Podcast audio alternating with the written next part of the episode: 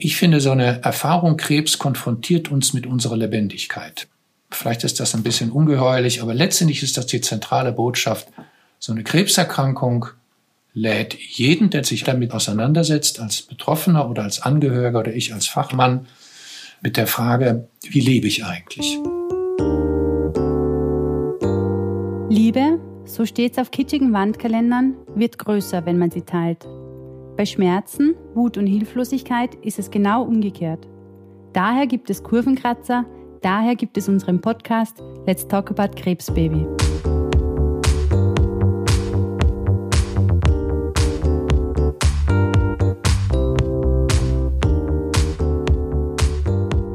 Hallo, du da draußen. Ich würde mich heute gern mit dir über ein Thema unterhalten oder wir uns über ein Thema unterhalten, das sich da nennt Psychoonkologie. Der Grund, warum ich zu dem Thema gekommen bin, ist eigentlich ganz einfach. Mein erster Kontakt mit dem Thema Psychoonkologie war während Diagnosezeit und der war tatsächlich nicht besonders positiv. Mit dem Resultat, dass ich das viel zu lange, viel zu stiefmütterlich behandelt habe. Hätte ich die Psychoonkologie früher getroffen, wäre es mir deutlich früher besser gegangen, jetzt rein psychisch und emotional.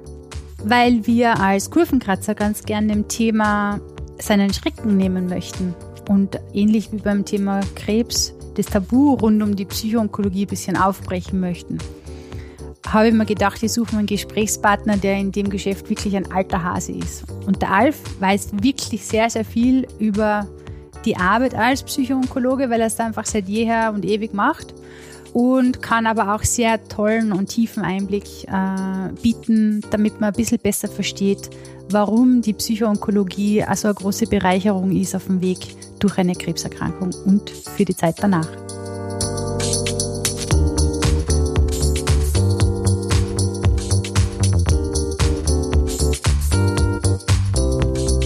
Herzlich willkommen, lieber Alf. Schön, dass du dir die Zeit nimmst. Danke dir. Ich weiß das sehr zu schätzen. Gerne. Ähm, Alf, du bist äh, 68 Jahre alt und du bist psychologischer Psychotherapeut und bereits ja. äh, in, seit vielen, vielen Jahren, also 20, um genau zu sein, in der Psychoonkologie tätig. Ja. So viel ich von dir weiß, hast du in einem Akutkrankenhaus die Psychoonko mit aufgebaut mit dem ganzen Team am Ende des Tages. Ja. Und zuvor warst du aber auch in chronischen Erkrankungen tätig. Also du hast zuvor im Bereich AIDS gearbeitet. Das heißt, mhm. Erkrankung als solches das ist einmal amtlich, ist dir nicht fremd. Nein, ganz so gar nicht. Ganz so gar nicht. Äh, heute, im Heute moderierst du ja sogar ein Kurvenkratzer-Format. Für das bin mhm. ich dir mehr als nur dankbar, weil mit deiner Hilfe können wir denen da draußen, also quasi euch da draußen, ein bisschen erklären, wie funktioniert das Thema Psychoonkologie überhaupt, weil du mhm. Mhm. moderierst und, und äh, bist der Gastgeber des Fensters in die Psychoonkologie.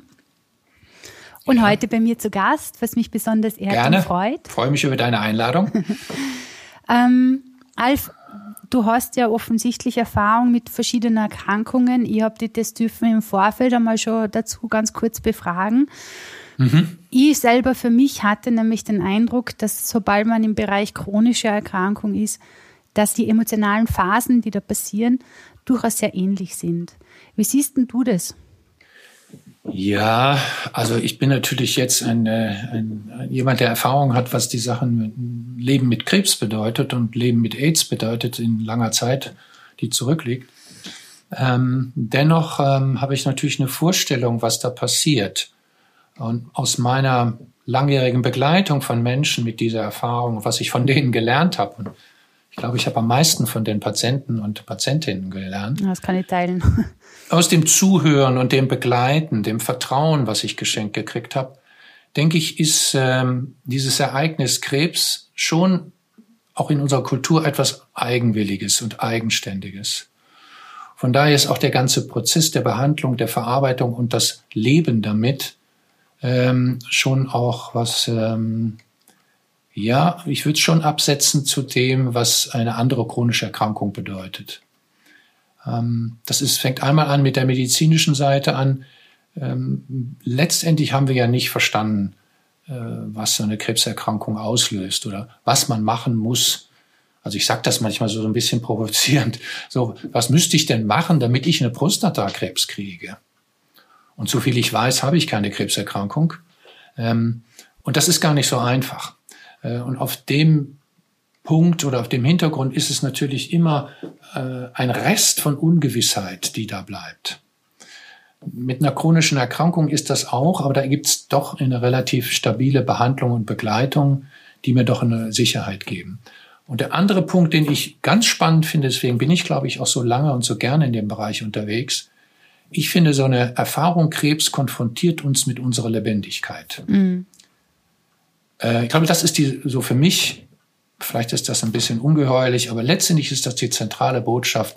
So eine Krebserkrankung lädt jeden, der damit sich auseinandersetzt, als Betroffener oder als Angehöriger oder ich als Fachmann, ähm, mit der Frage, wie lebe ich eigentlich? Ja, ja, das kriegen wir ja sehr, sehr viel zurückgespielt, dass diese Endlichkeit, mit der du plötzlich konfrontiert bist, das Wertvolle hervorkehrt. Ja, genau. Und ich nenne das eigentlich, man ist mit der Kostbarkeit des Lebens konfrontiert. Und dass das Leben wirklich kostbar ist, ähm, das wirst du dir vielleicht auch unter einer Diabetes oder einer MS oder sowas bewusst. Aber diese existenzielle Twist, sage ich jetzt mal, ja. der da dran hängt, den bringt so eine Krebserfahrung, glaube ich, nochmal on top. Zumal ja auch in, in unserer Kultur und ich glaube auch in anderen Kulturen Krebs immer gleich mit Tod assoziiert wird. Mhm. Und so auf so eine Einseitigkeit. Äh, ich habe für mich das aufgefächert und gesagt, ja, es konfrontiert mich mit dem Tod, aber der Tod ist notwendigerweise assoziiert mit dem Leben. Ja. Und was gewiss ist, ist der Tod, früher oder später, wann auch immer. Aber was wir gestalten können, wo wir absoluten Einfluss haben könnten, alleine mithilfe anderer, ist doch das Leben, was wir leben. Also wie viel Leben ist im Leben quasi? Ja, und das ist dann die Herausforderung mit so einer Diagnose, glaube ich, dass man sagt, hoppla, wie lebe ich eigentlich und wie würde ich denn gerne leben wollen?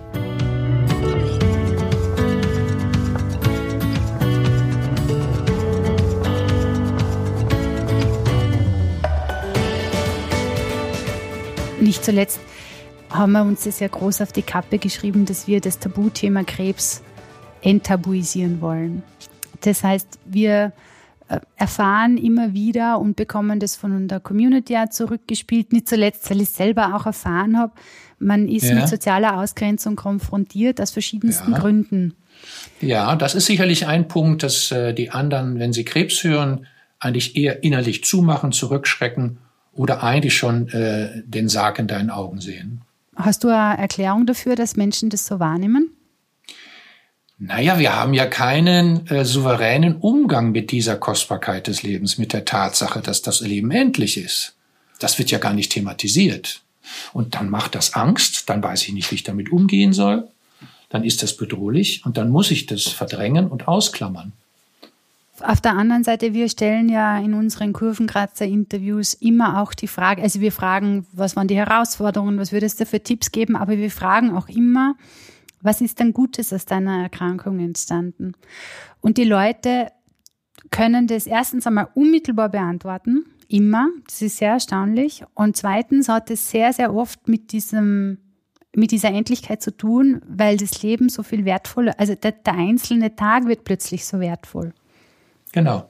Und das empfinde ich als wahnsinnig schön. Man, man braucht jetzt nicht unbedingt eine Krebsdiagnose dafür zu haben, damit man dann anfangen kann, den Tag zu schätzen. Aber offensichtlich ist es dann trotzdem manchmal Nein, es, es, es, macht einen Unterschied. Ja. Es macht einen Unterschied. Ja. Deswegen ist dein Leben auch danach völlig ein anderes. Ich erinnere mich in einer Gruppensituation, wo eine Patientin das genauso berichtete. So in dem Sinne, so, wissen Sie, das war schon gar nicht gut. Ja. Und die hatte mehrere Krebserkrankungen gemeistert. Ich hätte es mir wirklich gerne erspart und meinem Mann. Aber ich muss Ihnen sagen, aufgrund dieser Prozesse, die ich gemacht habe, habe ich mit mir und mit meinem Mann Dinge getan. Da weiß ich, die hätte ich ohne diese Erfahrung nicht angepackt. Ja, kann ich, kann ich nur bestätigen. Ja?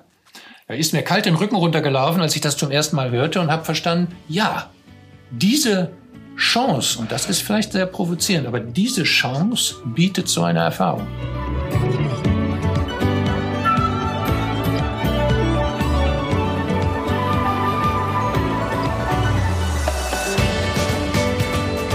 Soweit ich das verstanden habe, ist ja die Psychoonkologie nichts anderes als eine Anleitung mit dieser Bleiben wir bei der Provokation, mit dieser Chance umzugehen. Na, ich, ich, ich, äh, ich verstehe mich nicht als Anleiter. Psychoonkologie ist für mich eine begleitende Geschichte. Mhm.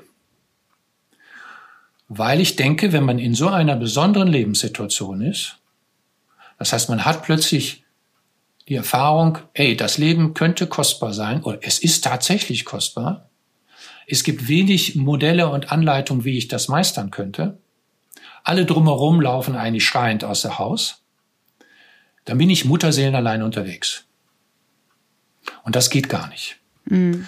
Und da verstehe ich, ist die Psychoonkologie ein Angebot für jeden Betroffenen, für jeden Angehörigen, für jede Fachfrau oder Fachmann, zu sagen, in dieser Ausnahmesituation hast du jemand an deiner Seite. Also ne, Psychoonkologie ist die Begleitung. Und der Psychoonkologe ist der Spezialist natürlich für die seelischen Seiten.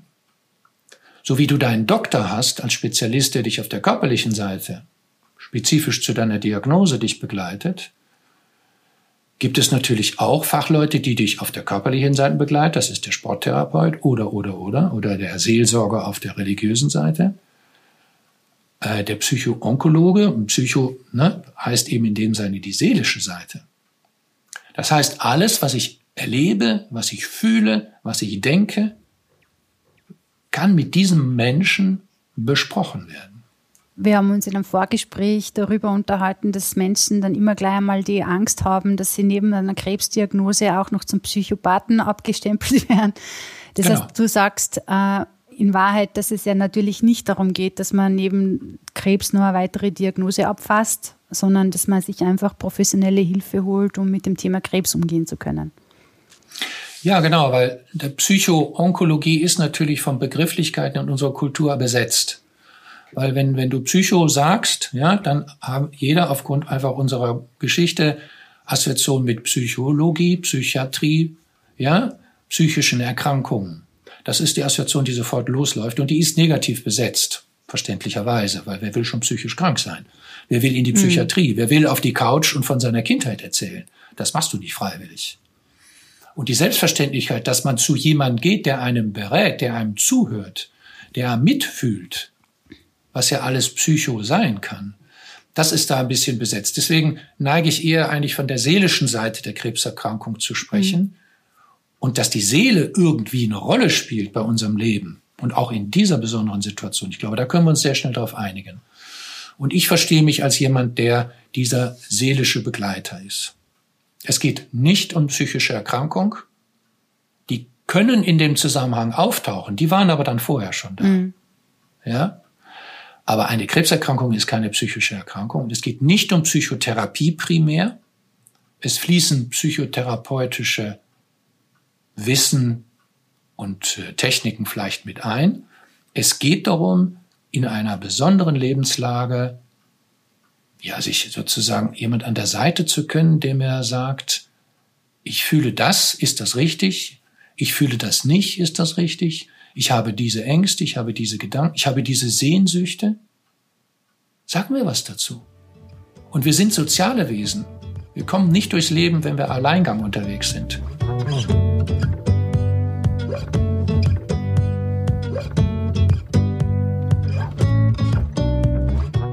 Was ist notwendig dazu, dass man diese Arbeit gut machen kann? Als Psychoonkologe? Ja.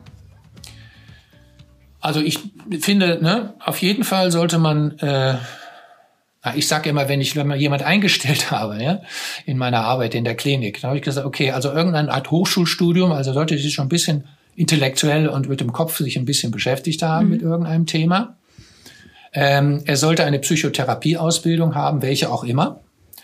Weil Psychotherapieausbildung heißt für mich immer, ich setze mich mit mir selber auseinander. Ja. Eine gute Psychotherapieausbildung fordert eine Selbsterfahrung. Mhm. Nicht nur irgendwelche Handwerkzeug oder Techniken oder Manuale anwenden können, sondern wirklich mich selber einzubringen, weil ne, das Zentrale ist ja die Beziehung, die da wirkt. Und ich muss beziehungsfähig werden. Und dazu gehört eine Psychotherapieausbildung, kann mich da entsprechend ausstatten. Und es sollte jemand sein, der natürlich sich mit den onkologischen Erkrankungen auskennt. Mhm. Ja, der sich mit der Onkologie beschäftigt hat. So, in der Zusammenhang ähm, könnte ich mir vorstellen, wäre das wichtig. Und was ich wichtig finde, dass der Psychoonkologe für sich selbst eine Haltung gefunden hat, und das ist nicht einmal festgesetzt, sondern auch ein Prozess. Wie stehe ich zu Leben und Tod? Wie stehe ich zur Kostbarkeit des mhm. Lebens? Mhm. Wie stehe ich dazu, dass die Natur, der liebe Gott oder wer immer dafür zuständig ist, uns solche extremen Dinge zumutet? Wie stehe ich zu solchen Schicksalsschlägen? Habe ich da für mich einen sinnstiftenden Rahmen? Ich glaube, dann ist man gut ausgestattet, Menschen in solchen Situationen zu begleiten. Wieso bist du gut in dem Beruf? Na, ich glaube, ich habe eine ganz erstmal habe ich Psychologie studiert, nachdem ich Lehramt gemacht habe und meinen Studienplatz gewartet habe. Also ich habe ganz entschieden mich doch für Psychologie entschieden. Also ne, dieses so auch für etwas zu gehen. Ähm, ich habe ich hab einiges an Selbsterfahrung mit mir angestellt, über meine Therapieausbildung hinaus, rechts und links. Ähm, das hat mich, glaube ich, ausgestattet. Und ich bin über den Weg der Begleitung von Menschen mit AIDS. Da bin ich als Ehrenamtlicher in der Kölner AIDS-Hilfe eingestiegen, weil ich damals als junger Mann mich das Thema natürlich berührte, hatte auch was zu tun mit Coming Out, hetero oder, oder homosexueller Mann. Also da bin ich als Ehrenamtlicher in diese AIDS-Hilfe eingestiegen, habe mir all diese Videos aus San Francisco angeguckt und da bin ich reingewachsen in dieses Thema lebensbedrohliche Erkrankungen und aus den Prozessen heraus habe ich dann für mich gemerkt, ja, das ähm, ist fordernd. Aber was ganz besonders ist, dass die Menschen in solchen besonderen Situationen dir, wenn es funktioniert, sehr schnell viel Vertrauen schenken. Mm. Ja, die Verbindungen sind phänomenal, oder? Also da braucht es keine fünf Sitzungen Probatorik, wie mm. das über den niedergelassenen klassischen neurotischen äh, Psychotherapeutverfahren dann notwendig ist, in dieser Situation, wenn die Chemie stimmt, und das ist dann auch sehr ehrlich, dann kann es innerhalb von einem Gespräch schon sehr persönlich werden. Ja. Und diesen Vertrauen geschenkt zu bekommen von wildfremden Leuten, das fand ich sehr, sehr besonders und hat mich sehr genährt, auch für die ganze Zeit. Und das gelingt mir, äh, dass ich mit diesen Menschen in diese Kontakte kommen kann. Gut, ich habe natürlich dann über viele Jahre mir auch alles Mögliche angeguckt. In der habe ja lange Jahre im Akutkrankenhaus gearbeitet und bin natürlich in den Situationen auch gewesen, in denen die Menschen sind. Das heißt unter den Chemotherapien, unter den Operationen und und und. Was hast du für eine Eigenschaft, wo du sagst, die hilft dir dabei besonders gut, um deine Arbeit machen zu können? Äh, zuhören natürlich aber vielleicht zuhören basiert auf der, auf der grundsätzlichen Neugier, mein Gegenüber kennenzulernen. Das heißt, man muss ein Menschenfreund sein. Was? Ja, ah, gut, das, ne? Man muss die Menschen mögen, man muss fasziniert sein und äh, ich bin äh, immer neugierig, Menschen kennenzulernen. Vielleicht aus einem durchaus eigensinnigen oder egoistischen Halten. Also ich könnte ja was lernen. Mhm. Ja? Also du hast ja in deinem Leben Bedingungen gemacht, die ich nie machen werde. Aber wenn ich so mit dir in guten Kontakt komme und du würdest mir davon erzählen, dann kann ich mir so ein bisschen davon abschneiden. Also das ist so der egoistische Anteil. Und das andere ist, gemeinsam Geschichten zu erzählen, gemeinsam auf dem Weg zu sein, gemeinsam auf Ideen zu kommen, auf die ich alleine oder auch mein Gegenüber ja nicht kommen würde. Das ist ein hochkreativer Prozess. Mm, ja, das ist es tatsächlich, ja. Und das ist sehr lebendig. Da, da findet Leben statt. Mhm. Wo sind deine Grenzen? Also was, wo steigst du aus? Ähm, das hat was mit Maß zu tun, wie viel. Ne? Also wenn ich äh, in der als ich in der Klinik gearbeitet habe, war für mich klar, äh, es gibt so und so viele Gespräche am Tag, die gut für mich sind je nachdem, wie lange intensiv waren, waren das fünf oder sechs so im Laufe eines stationären Rundgangs oder wenn man so durch die Klinik ging. Ähm, das konnten aber auch mehr sein oder weniger sein, je nachdem, wie intensiv sie waren. Äh, und das zu spüren, so jetzt ist genug. Mhm. Ähm, also wenn du drei, vier intensive Gespräche am Krankenbett oder auf Palliativstation oder sowas machst, ähm, dann ist es wichtig zu sagen, so jetzt ist meine Energie am Ende ich werde jetzt kein Gespräch mehr führen, das werde ich dann morgen machen wieder. Ähm, und bin dann eher nach Hause und mein Ausgleich war mein Garten. Mhm. Ich bin dann in den Garten gegangen, habe Gartenarbeit gemacht. Schön, das kann ich sehr gut also, nachvollziehen. Also mich so ganz handfest geerdet mhm. ähm, und deinen Kopf leer gemacht. Ähm, also meine Grenze ist, wenn ich merke, ich werde unaufmerksam, ich werde ungeduldig, ich kann nicht mehr zuhören, dann merke ich, meine Energie ist für diesen Moment oder für diesen Tag erschöpft. Wie kannst du die äh, Dinge dann also wie schaffst du es, die Dinge nicht mit nach Hause zu nehmen? Oder nimmst du sie mit nach Hause? Oder ist es total okay? Soll man sie mitnehmen?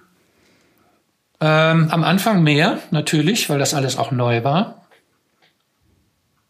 Ähm, mit über die Jahre lernst du oder lern, habe ich für mich gelernt, ähm, die Dinge dort zu lassen, wo sie sind. Was dazu hilft, ist ein wichtiges Übergangsritual. Also jedes Mal, wenn ich aus der Klinik gehe, wie mache ich den Übergang? Ähm, Natürlich gibt es besondere Ereignisse, die du mitnimmst, die dich begleiten.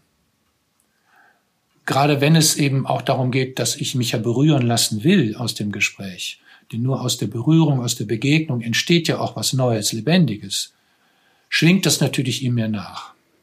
Ähm, aber es ähm, waren ganz selten Momente, wo ich es wirklich mit nach Hause genommen habe oder auch länger darüber nachgedacht habe, und wenn es die gab und ich merkte, ich kauere drauf rum, dann war für mich immer, und das hat es immer parallel gegeben, den Ort der Supervision. Hm, ja, verstehe. Ja, wo ich zu einer Kollegin oder Kollege gehe, regelmäßig oder sehr gezielt, wo ich sage, hör mal, da ist in mir etwas angeregt und angerührt worden durch diese Begegnung, wo ich für mich noch einen Prozess machen kann. Mhm. Deswegen nehme ich es ja mit weil es ja in mir noch nicht gereift ist oder noch nicht äh, beantwortet ist oder gerahmt ist. Und dann gehe ich zu meinem Kollegen und hole mir die fachliche Hilfe. Mhm. Also ich gehe sozusagen auch zu einem Psychoonkologen dann. Mhm.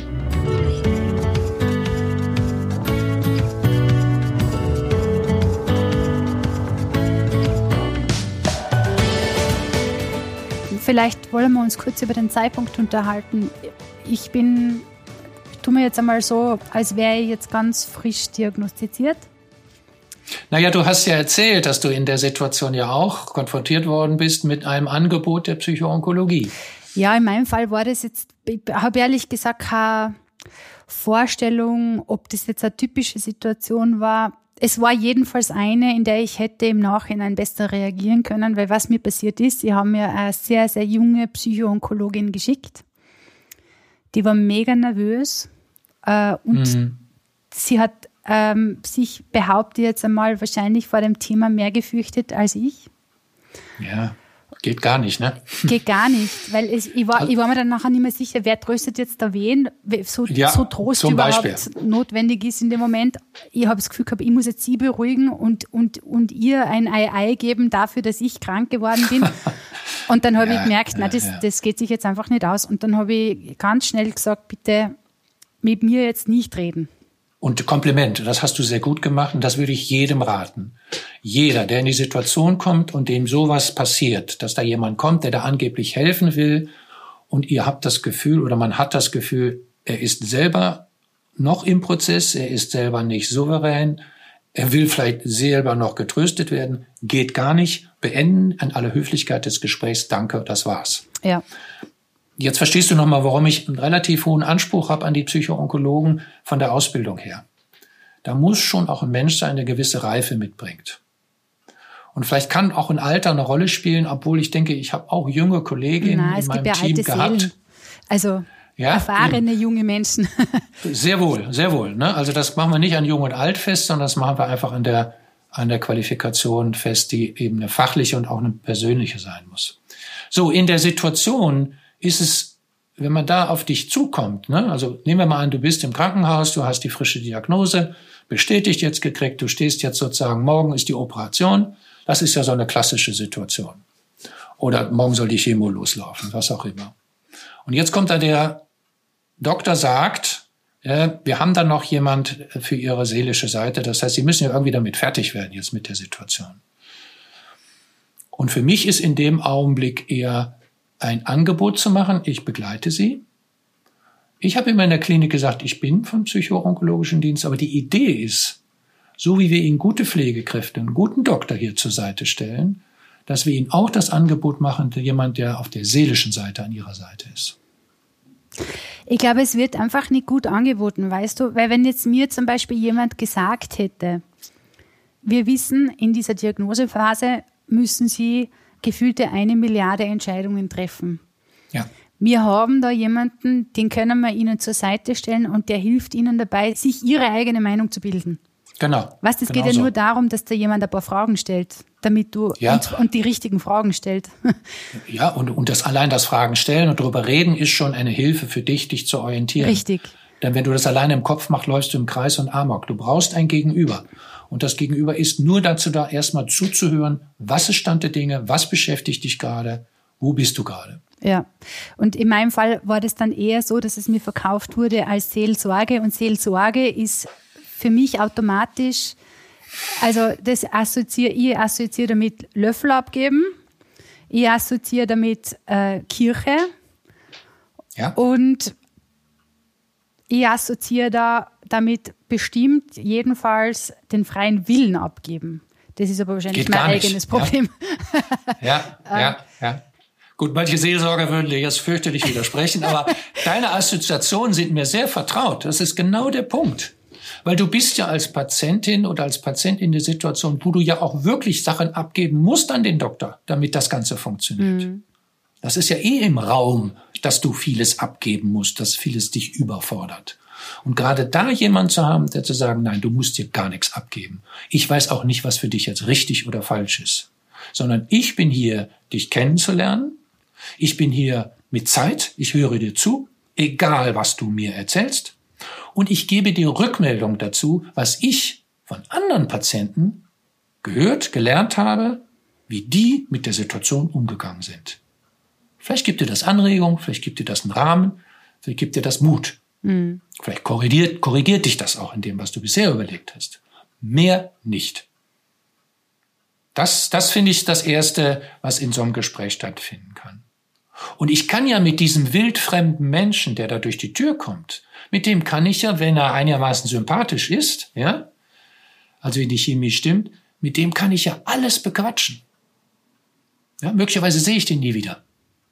Ja. Auch diesen Luxus habe ich. Mit dem Angehörigen kann ich das nicht bequatschen.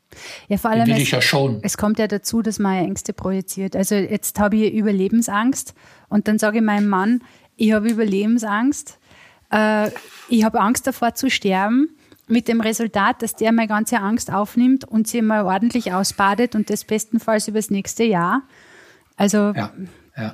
auch überfordert ist mit dieser Angst, ja. Und er hat ja selber Angst, dich zu verlieren. Richtig, ja. Also da drehen zwei Leute am Angstrad, ver- verständlicherweise. Das ist nicht hilfreich. Ja. Das ist wie zwei Ertrinkende ohne Rettungsring.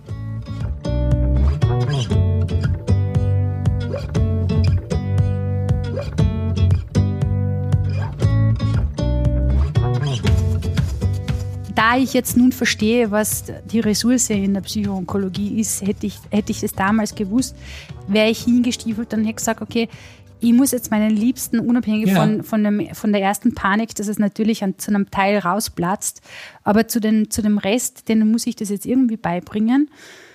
Und ich habe es erfolgreicherweise so gemacht, dass ich mit jedem Einzelnen das Gespräch oder mit jeder Einzelnen das Gespräch gesucht habe und einen energetischen Selbstmord betrieben habe. Das erschöpft.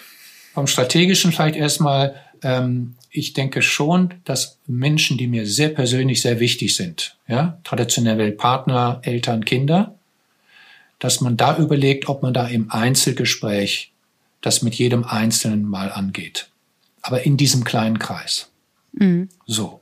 Das kann wichtig sein. Da kann ich schon meine beiden Eltern zusammenziehen und mit denen das bequatschen. Aber mit meinem Mann oder mit meiner Frau will ich das, glaube ich, unter vier Augen machen, weil das eine sehr intime Situation ist. Ja, das ist klar. Ja. Und mit meinen Kindern sowieso noch mal anders, weil ich das, glaube ich, mit meinem Mann zusammen kindgerecht machen will. Ist auch noch mal anders. Richtig, und da fängt schon an. Was ist kindgerecht? Genau, kommen wir gleich nochmal drauf zu. So, alles andere drumherum muss ich mir gut überlegen und das nicht im Einzelnen, weil ich erzähle jedes Mal die Horrorgeschichte. Ich retraumatisiere mich jedes Mal, wenn ich es erzähle, möglicherweise. Das tut mir nicht gut und es braucht es auch nicht für den anderen. Ähm, Ich habe von einer Patientin gelernt, die hat gesagt, wissen Sie, ich habe mir einen Informationsminister gegönnt. Das ist ein interessantes. Ich sag, was ist das denn? ja, sagt sie, ich habe mir den Peter ausgeguckt. Den, den mag ich sehr, ist mein bester Freund.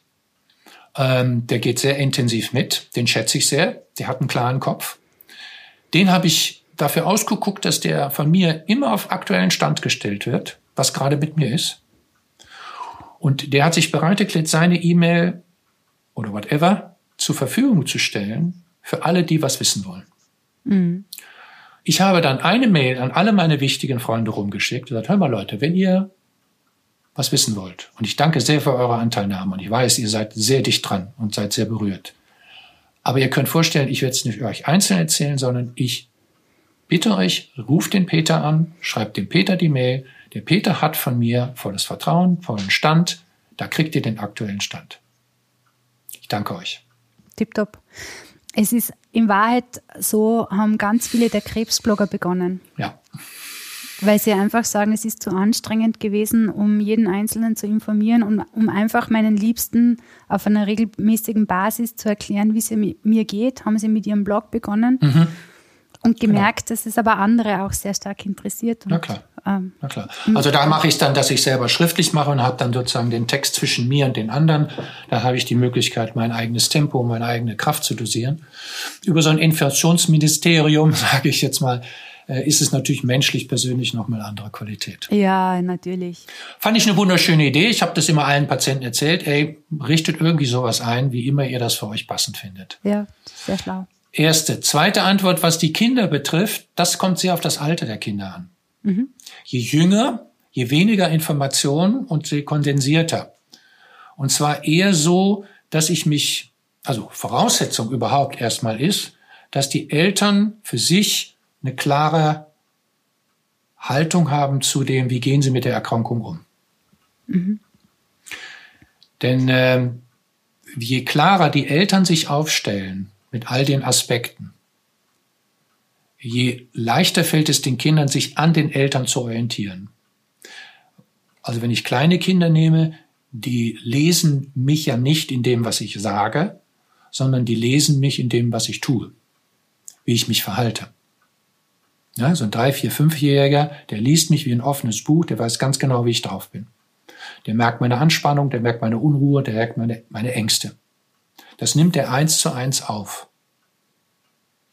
Was dieses Kind braucht, ist von mir als Erwachsener, dass ich ihm sage, ja, das, was du wahrnimmst, ist richtig. Ich bin beunruhigt, ich habe eine schwierige Aufgabe zu lösen, aber ich sage dir, dass ich dabei bin, das zu meistern. Dass ich dabei bin, mich schlau zu machen. Dass ich einen sehr guten Doktor an der Seite habe, der mich hier unterstützt. Dass ich möglicherweise auch so ein Seelenbegleiter habe, der mich da unterstützt. Für das Kind ist nur wichtig, aha, hier ist irgendwas Arges im Busch, aber Mama hat das irgendwie im Griff. Mhm. Das heißt aber, was du, wenn ich dir jetzt richtig verstehe, sagst du auf keinen Fall schweigen? Nein, weil das Kind nimmt ja eins zu eins wahr und erlebt es, ja, und kann es erstmal nicht zuordnen. Und denkt, dass es falsch ist, auf gut, also halt sucht den Fehler bei sich wahrscheinlich, oder? Naja, in dem Augenblick, wo du etwas Heftiges erlebst und du kriegst es nicht zugeordnet, du kriegst es nicht in irgendeinem Sinnrahmen, Zusammenhang gestellt. Und das ist in der Regel, wenn du kleines Kind bist, geben die Eltern dir den Zusammenhang. Mhm. Ja? Der Hund bellt, nicht weil er böse ist, sondern weil er einfach neugierig ist. Mhm. Ah, deswegen bellt er. Muss ich, gehe ich mit der Angst anders um vor dem Hund. Mhm. Ja, da habe ich einen Zusammenhang. So, ich spüre, die Mama ist völlig durch den Wind. Was ist los? Ich weiß es nicht. So, wenn ich jetzt schweige als Erwachsener, bleibt dieses Kind alleine mit diesem Irrsinn. Und um sich seelisch zu stabilisieren, gibt es immer die Möglichkeit bei uns allen, dass wir sagen, ah, es muss wahrscheinlich an mir liegen. Das ist eine Sinnstiftung, die immer funktioniert. Es liegt an mir. Wenn klar ist, dass meine Diagnose sehr schwerwiegende so insofern ist, als dass man sich mit einer Endlichkeit sehr konkret beschäftigen muss. Wie kommuniziert man da? Also wenn ich als Eltern, ne, muss ich erstmal für mich selber, wie gehe ich damit um? Mhm. Ich sage, okay, ich stelle mich darauf ein, dass mein Leben in seiner Kostbarkeit mir sehr klar ist und dass ich nicht weiß, ob ich nächstes Jahr noch hier sein werde. Ja. Ja, das könnte ja so eine Situation sein. Und die Frage, wie gehe ich damit um? Da brauche ich für mich als Erwachsener erstmal auch eine Haltung. So, je weiter ich damit bin für mich, umso leichter fällt es mir, mit dem Kind umzugehen. Mhm. So, das heißt, ich kann natürlich dem Kind, nehmen wir an, es ist ein bisschen älter, oder bleiben wir bei dem Jungen, ist auch egal, bei dem kleinen Kind sagen, du, ja, die Mama ist schwer krank, die Mama ist in optimaler Behandlung, die kriegt alles, was sie braucht, ja, ähm, aber ich kann dir nicht sagen, wann ich wieder gesund werden werde. Mhm. Okay, dann schauen wir mal ab. Sagt, ne? Weil kleine Kinder haben sehr klare Maße, was sie brauchen können und der Rest interessiert die gar nicht. Mhm. Das ist auch so eine Grundregel, die Kinder nicht zuschütten mit der eigenen Erwachseneninformation, sondern immer nur zu reagieren auf das, was gefragt wird. Mhm. Einfach ins Hier also, und Jetzt kommen. Ins Hier und Jetzt nun auf die Frage antworten. Ne? Was ist deine Frage? Ne? Stell, stell doch der Mama mal eine Frage. Merk doch, du bist doch irgendwie so schräg drauf. Mhm. Frag mich doch mal was. Und wenn die fragen, wie lange lebst du denn noch? Und Kinder können das sehr klartextlich fragen. Mhm. Dann ist eine ehrliche Antwort, ich weiß es nicht. Das weiß aber kein Mensch. Na, es weiß wirklich ja? kein Mensch. Und, oder Mama, stirbst du? Ich sage, ja, irgendwann werde ich sterben. Das ist auch Fakt. Gott sei Dank wissen wir das beide nicht, wann du sterben willst, wann ich sterben werde. Und natürlich macht mir das Sorge. Wie werde ich mit diesem Sterben klarkommen? Aber sei gewiss, deine Mama wird sich da entsprechend schon aufstellen. Meinst du sowas? Ja. Ähm, kann man davon ableiten, dass ähm, logischerweise Schweigen in keiner Situation mit den Liebsten sinnvoll ist? Suggestivfrage. gilt, geschenkt, geschenkt, geschenkt, geschenkt. Na, ich, ich scheue vor diesem Absolut, ne, grundsätzlich und sowas. Ja. Äh, weil ich habe einfach in meiner Arbeit auch grundsätzlich immer die Vorstellung, wir bewegen uns zwischen Polen immer. Ja? Das habe ich aus der Natur mir abgeguckt. Wir haben Tag und Nacht, warm, kalt, heiß, heiß, und, heiß und trocken oder feucht und trocken. Und wir bewegen uns eigentlich zwischen diesen Polen. Das ist da, wo das Leben stattfindet. Also Geburt und Tod ist mhm. gesetzt, aber was spannend ist, ist dazwischen. Mhm. Und die Krebserkrankung macht ja nur den Scheinwerfer, volle Kanne an, sagt, was machst du denn dazwischen? Was hast du bisher gemacht? Was wirst du in Zukunft machen? So, Schweigen ist ein Instrument, was uns Menschen zur Verfügung steht, was in bestimmten Situationen Gold wert ist. Denn nicht immer alles aussprechen ist gut. Mhm. Aber Schweigen kann auch giftig sein. So. Das heißt, für sich zu überlegen, warum komme ich in die Situation, dass mir die Worte fehlen? Warum schweige ich? Denn es kann ja sein, dass wenn ich mich scheue zu sprechen, dass ich selber für mich vielleicht noch etwas brauche. Denn Schweigen heißt, Dinge bleiben unausgesprochen im Raum. Und ich glaube, das, was ich zwischen Erwachsenen und Kindern erzählt habe, passiert auch zwischen uns Erwachsenen. Mhm. Dass wir einander schon spüren, da ist irgendetwas im Raum, ja, und wir schweigen darüber. Das kann für einen bestimmten Moment erlaubt sein, aber auf Dauer würde ich das immer versuchen aufzulösen. Oder ich würde immer versuchen, als Psychoonkologe zum Beispiel sagen, ne, Sie schweigen im Umgang mit Ihrer Schwester. Sie trauen sich das nicht zu sagen, ja, dass Sie einen Eierstockkrebs haben oder sonst was, äh, weil könnte ja die Schwester beunruhigen, weil die dann plötzlich selber auf die Idee kommt, was mit ihr ist. Und das schweigen Sie darüber. Warum? Worauf, was, was brauchen Sie? Warum schützen Sie die Schwestern? Was, was ist dahinter? Also als Psychoonkologe würde ich mit dir zusammen das durchkaspern, um dich irgendwann in den Stand zu setzen, na, ich werde doch mit meiner Schwester darüber sprechen können. Mhm. Oder ich habe gute Gründe zu schweigen, dann ist das auch geklärt. Anderes Beispiel, du hast eine ne, 89-jährige Mutter, die auch gesundheitlich wackelig ist, Willst du der erzählen, dass du mit einer Krebserkrankung unterwegs bist? Habe ich manche Familien begleitet, die dann sagen, das tun wir der Mutter nicht mehr an. Hm.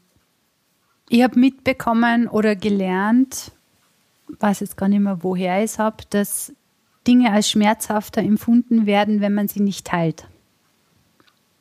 Teilst du diese Meinung? Ja, das kann sehr sein. Naja, du hast ja sehr schön dieses geteilte Leid oder geteilten Schmerz, geteilte Liebe. Ne? Dieses Teilen hat ja verschieden, auch da hast du die Polarität. Ne? Freude geteilt verstärkt sich, Schmerz oder Not geteilt halbiert sich. Das ist ja auch die zentrale Idee der Psychoonkologie. Ey, ihr müsst da nicht alleine mit dem Irrsinn da durch die Gegend oder mit euren Fragen, mit euren Sehnsüchten, mit euren Lüsten. Darf ich mein Leben umkrempeln? Ja, natürlich darfst du das, aber das kann ich doch nicht alleine verstehen oder greifen. Da Gegenüber zu haben. Ja, also ich denke, teilen ist immer lebendigere oder das birgt mehr Chancen.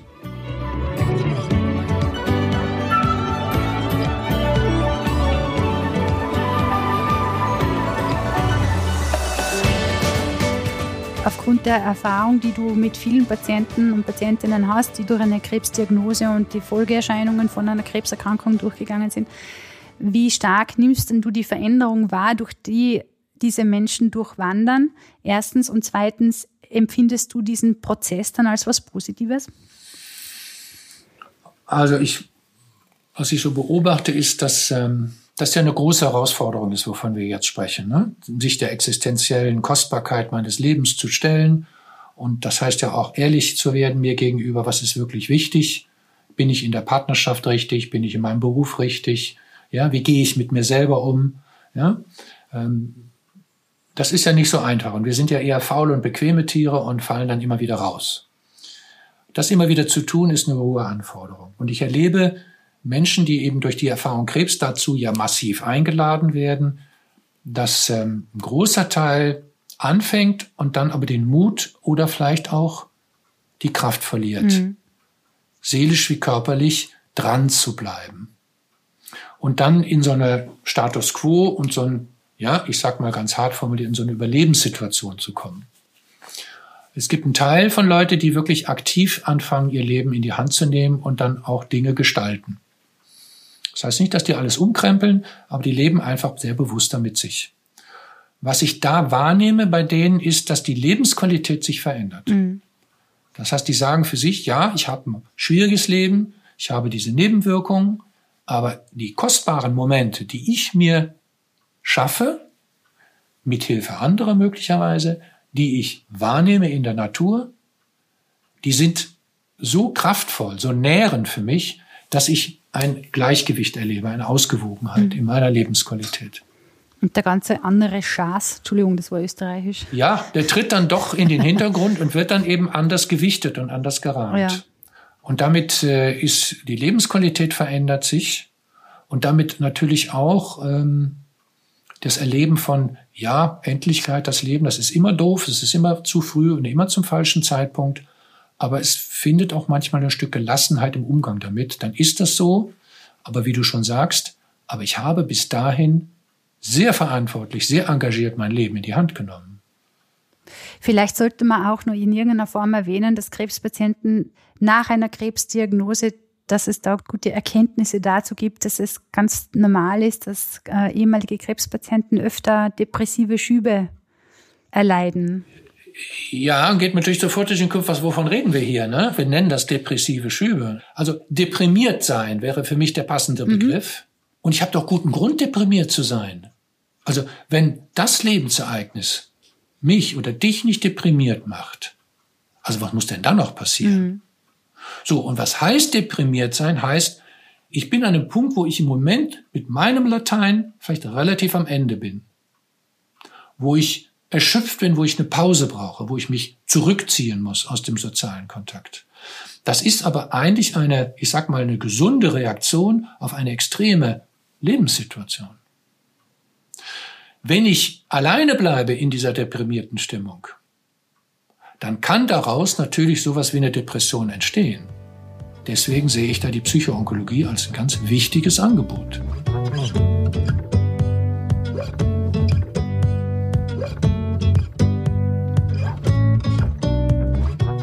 Ich hätte noch einen, einen Aspekt, der mir wichtig wäre.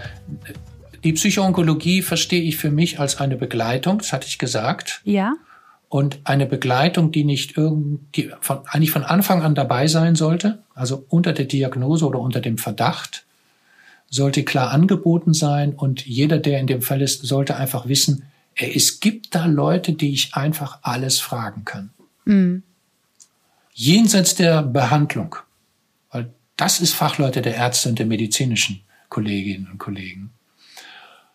Und da diese Erfahrung der Kostbarkeit meines Lebens mit der Ungewissheit gepaart, weil keiner weiß, wie lang das geht, kann es sein, dass ich für den Rest meines Lebens immer wieder mal so eine Frage habe. Ey, wie mache ich das? Oder wieso habe ich dann das an Sorge? Oder was ist bei den Nachsorgeterminen, diese ganzen Rezidivfragestellen? Wie gehe ich mit Fatigue um? Und einfach zu wissen, ich habe da jemand Außenstehenden meines Vertrauens, den ich sozusagen alles fragen kann.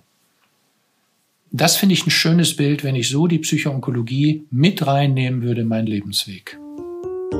Alf, ich danke dir. Also ich fand es sehr schön. Ich danke dir, Martina, äh, für diese Fragen und dieses Begleiten. Und ähm, ich hoffe, wir konnten die Psychoonkologie ein bisschen erfahrbar machen. Es wäre mir wirklich ein großes Anliegen, weil ich erlebe jetzt seit vielen Jahren, dass es immer noch ja, die Menschen nicht wissen, was sie eigentlich haben könnten. Mhm. Und wenn wir unser Gespräch dazu beigetragen haben, bin ich dir sehr dankbar. Ja. Ganz herzlichen Dank. Ja, du rennst mir offene Türen ein. Sehr viel Gleiches wollen eigentlich auch wir oder ich in dem Fall. Auf Kurvenkratzer.at gibt es äh, sehr viel Inhalt zum Thema rund um den Lebensumstand Krebs. Nicht zuletzt auch das Fenster in die Psychoonkologie mit Alf von Gries. Dort kann man ihn erleben in seiner Tätigkeit in Form von Video. Wenn du uns das erste Mal heute zuhörst, dann ein herzliches Willkommen einerseits. Vielleicht magst du auch unseren Podcast abonnieren, damit du von uns auch immer die Neuigkeiten bekommst. Und wenn du noch mehr zu uns wissen möchtest, dann ist das sehr einfach möglich, weil wir sind in digitalen Kanälen zu finden, sowohl auf Facebook als auch auf Instagram und LinkedIn. Und unsere Webseite habe ich ja schon erwähnt. All diese Informationen stehen eh im Profil dieses Podcasts. Also man kann uns nicht verpassen. Wir, wir sind Kurvenkratzer und wir sind der Meinung, egal wie du über Krebs sprichst, Hauptsache, du tust es. Mein Name ist Martina und ich sage Danke und freue mich schon sehr auf unsere nächste Begegnung. Alles Liebe und bleib gesund.